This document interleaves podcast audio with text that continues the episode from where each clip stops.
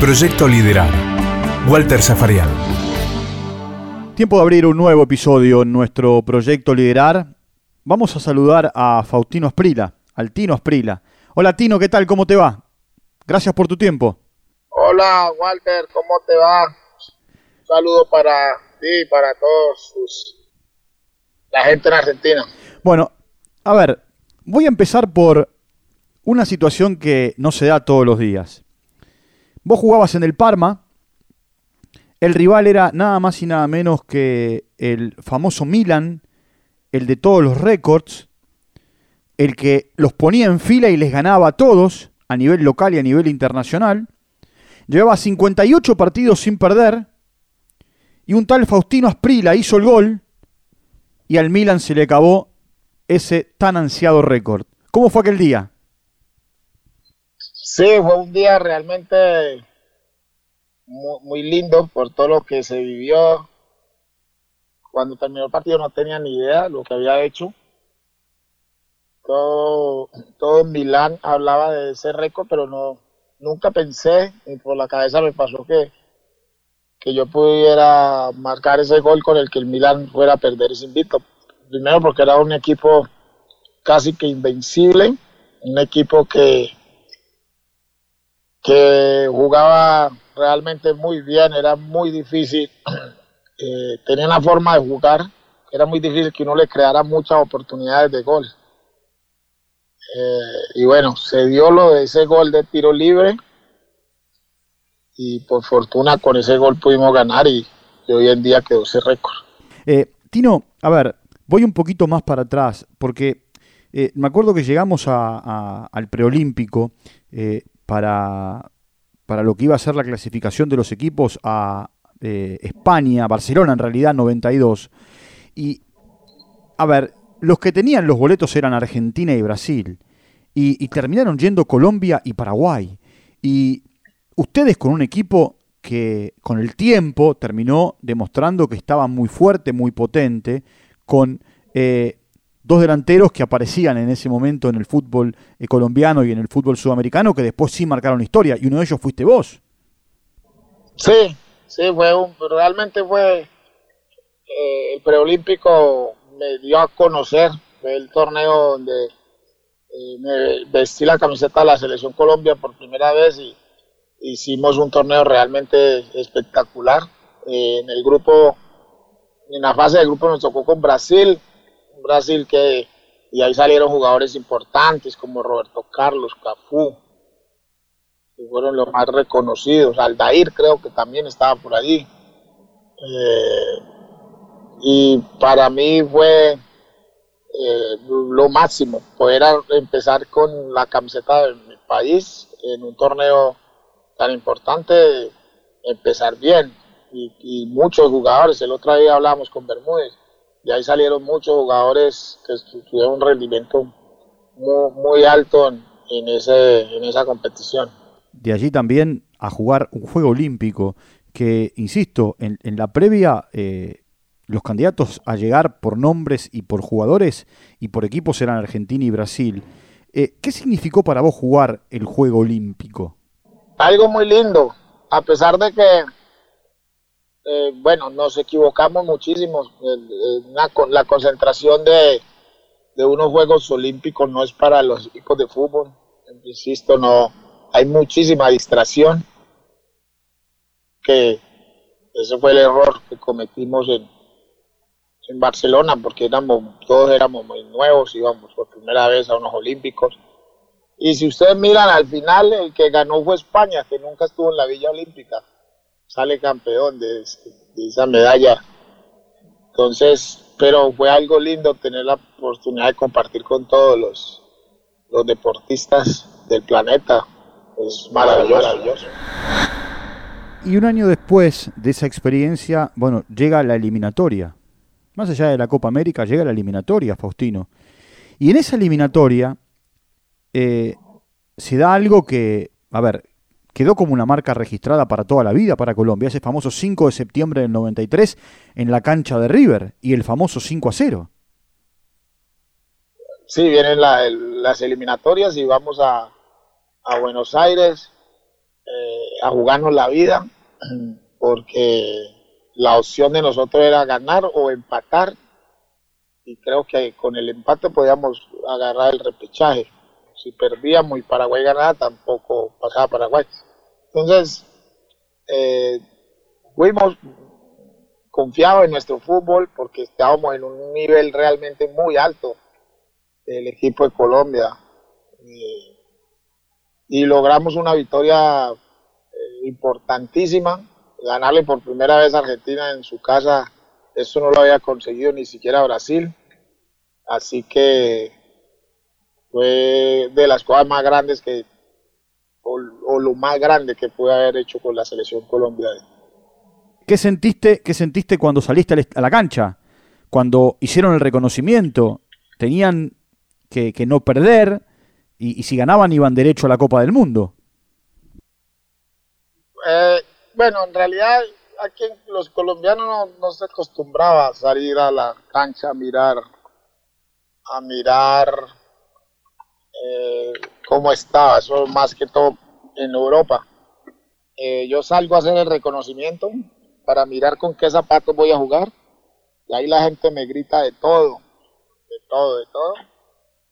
Y nada, yo ahí me recuerdo, yo tenía un teléfono celular que me había gustado Mascardi. En ese momento llamó, me, me, me, entra una llamada, yo estoy en la mitad de la cancha y me están gritando.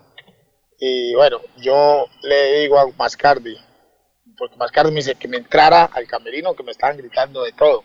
Yo le digo, no, mira lo que voy a hacer. Y ahí me volteo y miro a todos los hinchas de Argentina y les grito, yo aquí en este estadio hoy hago goles yo aquí hago goles y bueno, tuve la suerte de hacer dos goles y eso quedó la historia. Hoy, a la distancia, eh, pasando el tiempo, pasaron 25 años, o más de 25 años, 26 en realidad, si fue un partido atípico ese que, que vivieron aquella noche, Ruggeri dice, durante 10 o 15 días no salí de mi casa. Sí, sí, porque fue muy duro, duro para ellos o sea, perder con un resultado de esos es,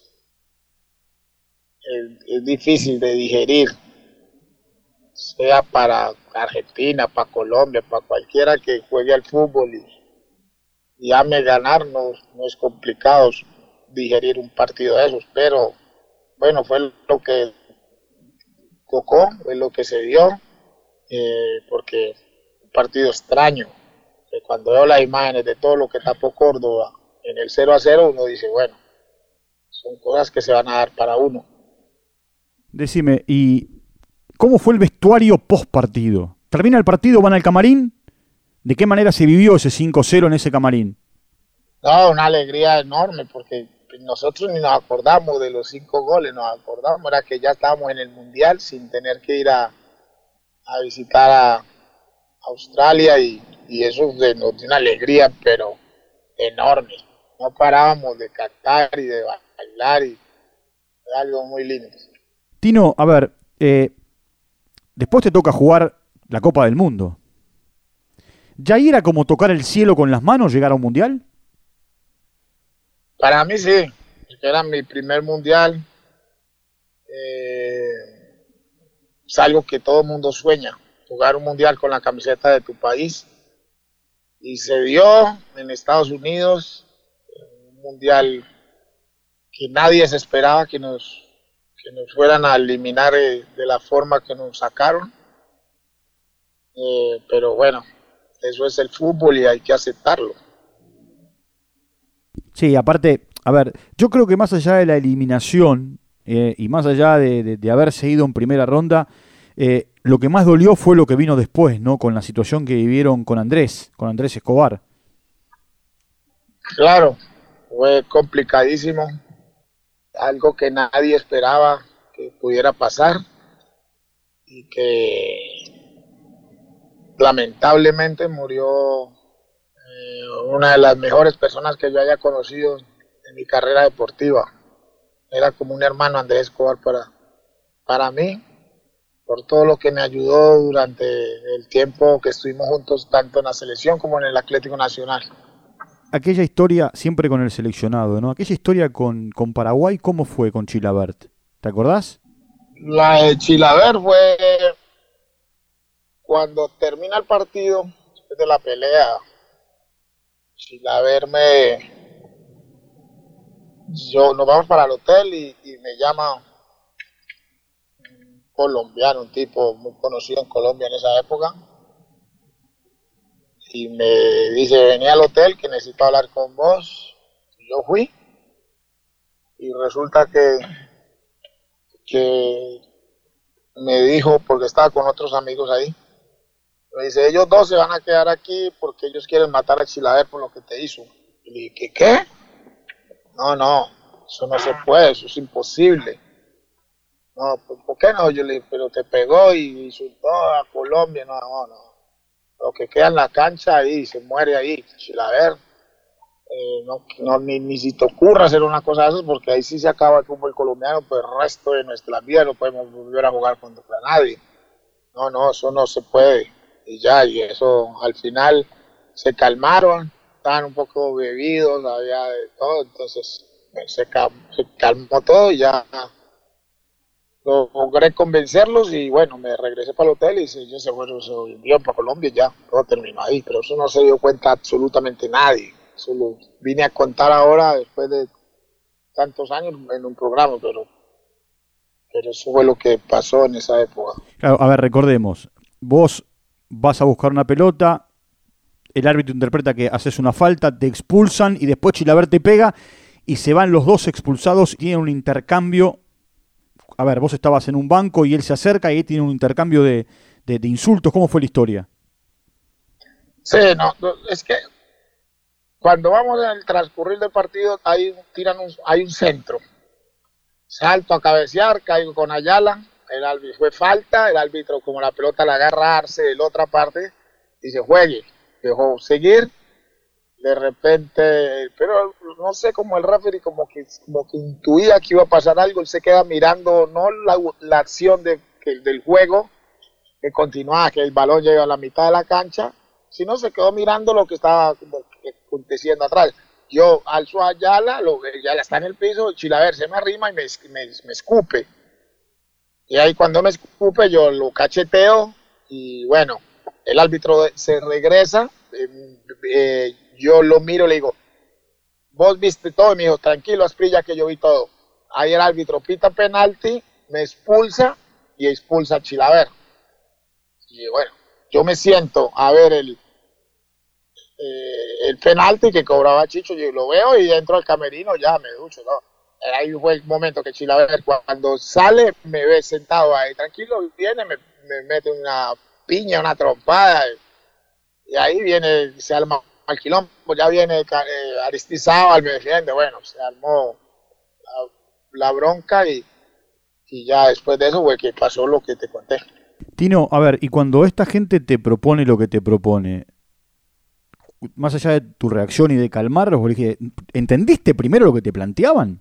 Ah, era una fiesta, bebiendo, borrachos, y ahí me dicen, y vamos a hacer eso, y eso, y eso. Y yo digo, no, no, hacer no, no, no, sí, sí en un momento te vas a Palmeiras, ¿no? Eh, y con Palmeiras te toca jugar la final de la Copa Libertadores de América. Eh, y el rival era Boca. ¿Te acordás de aquellos partidos? Eh, algo muy lindo haber jugado en Brasil y esa final, bueno, la verdad yo la quería ganar como fuera.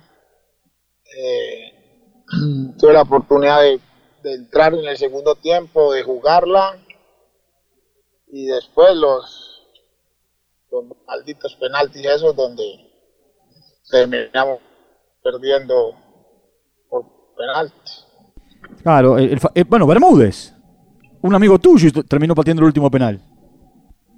Sí, sí, sí, Jorge. Eh, normalmente, siempre los erraba y ese día le dio por hacerlo si tenés que definir a Faustino Asprila, ¿cómo lo definís? Me defino como una persona que en la cancha de, en una cancha de fútbol todo lo hacía genial, maravilloso. Bueno, Tino querido, un abrazo grande, eh, muchas gracias por tu tiempo. No, Walter, Dios lo bendiga, un abrazo. Un abrazo grande. Bueno, Faustino Asprila, en nuestro proyecto Liderar, eh, eh, contando sus historias con sus equipos y con el seleccionado colombiano. Proyecto Liderar con Walter Zafarian. Producido por MyPod.